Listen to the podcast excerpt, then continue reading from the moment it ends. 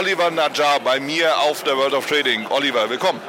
Herzlich willkommen. Danke. Hallo, Servus. Oliver, zum, Jahres, äh, zum Jahresausklang drei Fragen an dich. Was nimmst du dir vor, beruflich und auch privat?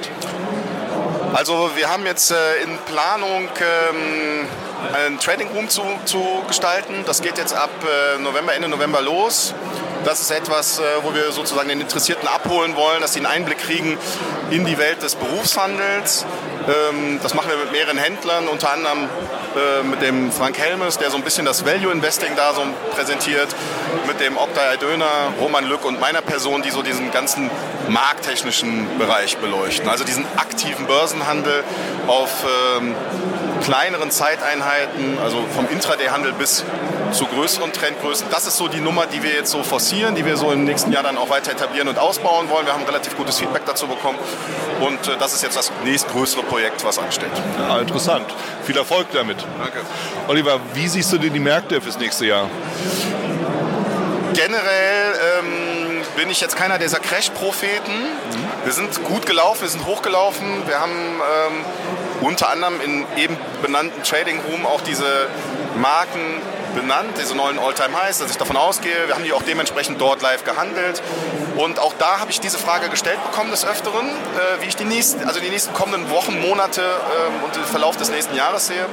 Ich denke, so vom inneren Gefühl ist, dass wir runterkommen werden, dass wir stark runterkommen werden. Ähm, aber es ist erst soweit, wenn es soweit ist. Ja, irgendwie. Und dann werde ich auch dementsprechend handeln.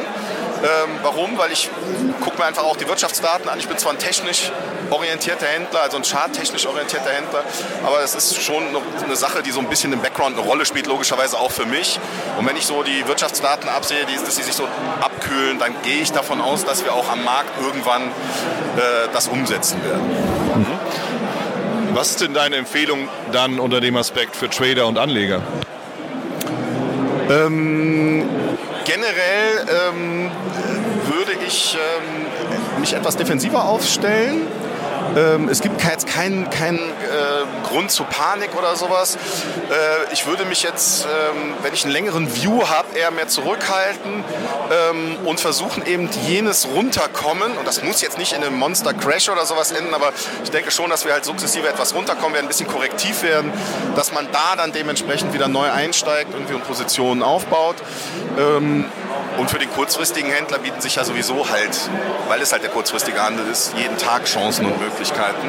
Aber für den Klassiker da draußen irgendwie so ein bisschen, wenn man Geld beiseite hat und sagt, ich möchte das jetzt mal für äh, einen etwas längeren Anlagehorizont investieren, dann würde ich da eher mehr so kleinere Positionen aufbauen und sobald das Ding runterkommt, irgendwie da würde ich dann sukzessive Bestände aufbauen.